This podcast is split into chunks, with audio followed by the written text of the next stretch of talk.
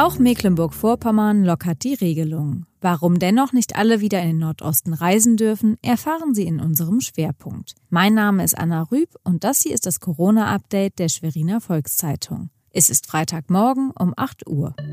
Zunächst die regionalen Entwicklungen im Überblick. Die Corona-Krise hat besonders Familien in Rostock getroffen. Einige sind in finanzielle Not gekommen. Da hilft der Verein Chance für Kinder. Gestern wurden 15 Hilfspakete des Vereins verteilt. Darin sind Lebensmittel, aber auch Mahlsachen.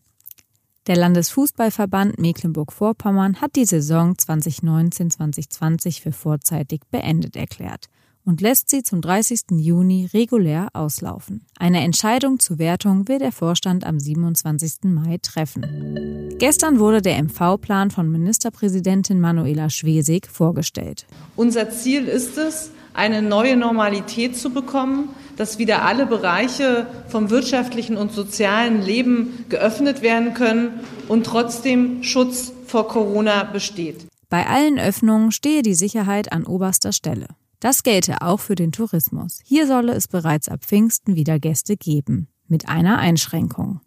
Aber wir werden auch Sicherheitsmaßnahmen einziehen, dass zum Beispiel äh, Menschen aus Hochrisikogebieten, die einzelne Landkreise, die es noch in Deutschland gibt, eben leider nicht kommen können. Das gelte auch nach dem 25. Mai weiter. Ab dem 18. Mai hingegen dürfen Kinder wieder in die Kita gehen. Das gelte für die Kinder, die im kommenden Jahr zur Schule gehen. Zum 25. Mai folge dann der eingeschränkte Regelbetrieb. Gelockert werden soll auch die Besuchsregelung in Alten- und Pflegeheimen. Weitere Nachrichten und Hintergründe finden Sie auf svz.de-corona.